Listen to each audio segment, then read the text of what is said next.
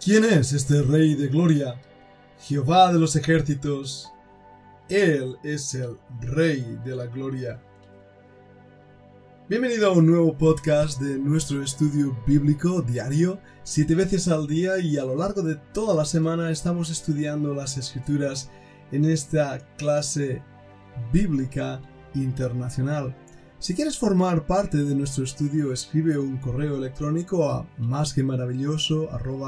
másquemaravillosо.yahoo.es o a fundacionbiblica.gmail.com.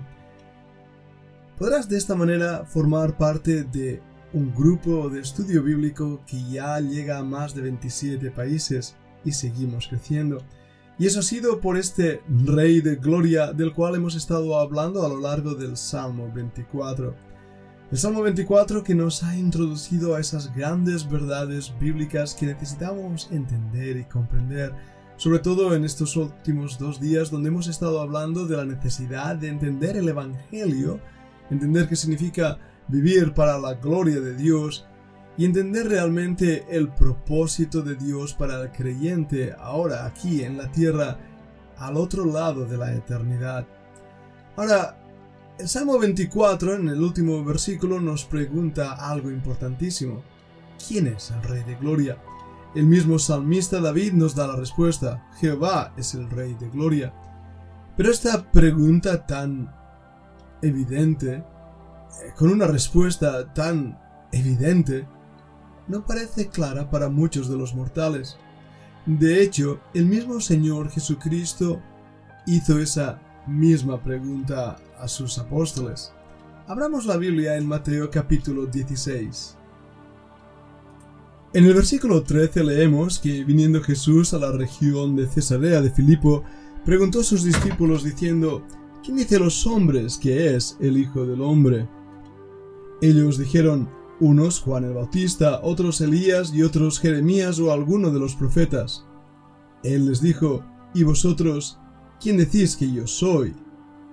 Respondiendo Simón, Pedro dijo, Tú eres el Cristo, el Hijo del Dios viviente.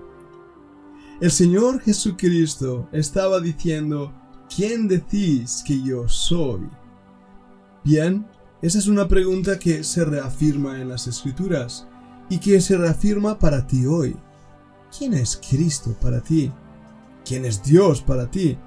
¿Quién es este Rey de Gloria para ti? ¿Qué significa? ¿Cómo ha cambiado tu vida?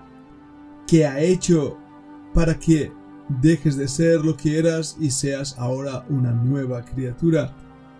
¿Quién es el Rey de Gloria para ti? Para Pedro fue una respuesta evidente y clara. Tú eres el Cristo, el Hijo del Dios viviente. Se refería a esa promesa antiguo testamentaria de que el Mesías redentor de Israel, el Salvador prometido, el brazo de Jehová, como Isaías 53 nos muestra, iba a cumplirse, iba a venir y que Jesús era el Hijo de Dios. Él puso su confianza y toda su creencia en Él, había creído en Él y estaba dispuesto a vivir y de hecho a morir por Él. Pero no fue la única ocasión que se le preguntó al Señor Jesucristo, ¿y tú quién eres? En Juan capítulo 9 encontramos una historia apasionante. Hay un hombre ciego desde su nacimiento y los apóstoles se acercan al Señor y le dicen, Rabí, ¿quién pecó, este o sus padres, para que haya nacido ciego? Esa idea absurda ya en el seno de la religión judía que creía que las malas situaciones o acontecimientos eran castigo de Dios por alguna cosa. Hoy nos pasa lo mismo, ¿verdad? Pensamos que cuando las cosas nos van bien es que Dios nos está bendiciendo y si hay problemas es que ha caído una espada de Democles sobre nosotros, una maldición. No siempre es así. De hecho, que las cosas nos vayan bien no siempre indica la bendición de Dios y que las cosas nos vayan mal no siempre implica el castigo de Dios. La vida es difícil por sí misma. El Señor Jesús en esa ocasión respondió algo importante.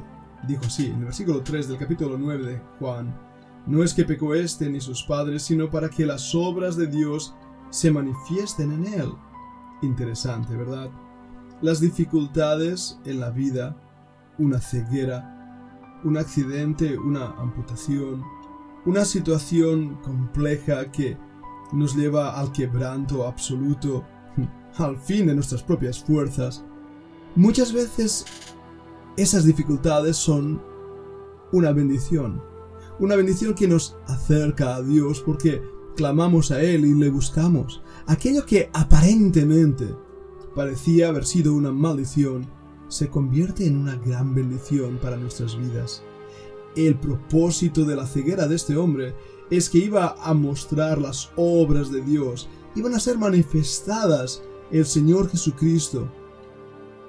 Era la respuesta que este hombre ciego necesitaba. El versículo 4 nos dice Cristo que es necesario hacer las obras del que me envió, entre tanto que el día dura, la noche viene cuando nadie puede trabajar. Jesús había venido a cumplir una misión, una misión específica. Su objetivo era la cruz del Calvario, morir por los pecadores. Pero mientras tanto, Él iba mostrando su poder, su autoridad divina, como vimos durante esta semana, su exousia, esa autoridad, ese poder que solo viene y proviene de Dios. Jesucristo dijo que entre tanto que estoy en el mundo, luz soy del mundo. Su gloria resplandece en la oscuridad. A los suyos vino y los suyos no lo recibieron. Él es la luz del mundo. Él vino para cumplir la misión que el Padre le había enviado, el Dios de toda gloria. El versículo 6 en adelante nos narra cómo Jesús sanó a este ciego.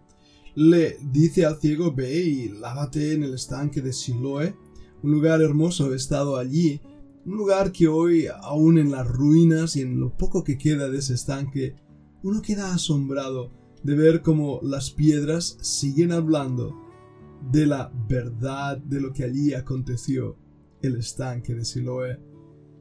Bueno, los vecinos y especialmente los religiosos quedaron asombrados de que este ciego había sido sanado. ¡Qué extraño! En vez de alegrarse y dar gloria a Dios, los religiosos empezaron a criticar y a menospreciar al ciego que había sido sanado, poniendo en duda su testimonio, inquisitorialmente preguntándole todo tipo de cosas, y él solo tenía una respuesta.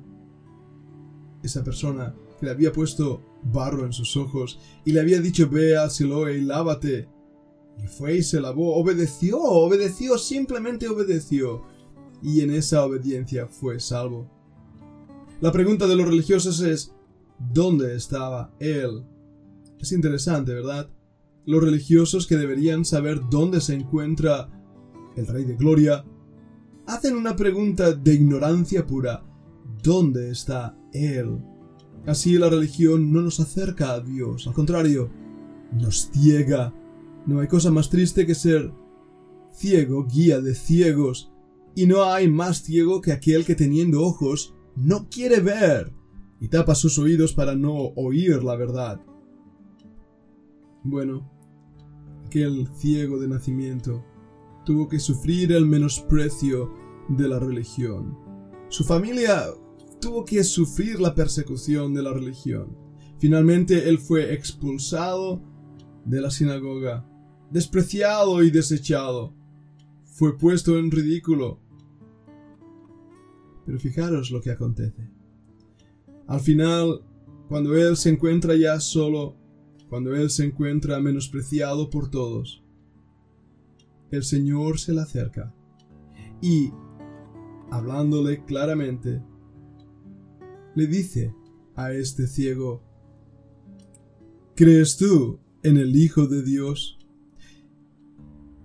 Respondiendo, el ciego le dijo, ¿Quién es, Señor, para que crea en él?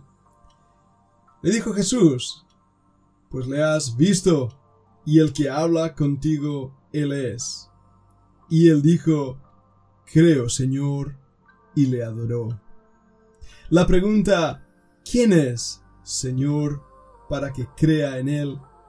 Es esa pregunta que resuena ya desde el Salmo 24. ¿Quién es el Rey de Gloria? La respuesta continúa siendo la misma. Jehová, La palabra en hebreo se puede traducir Dios es mi salvación.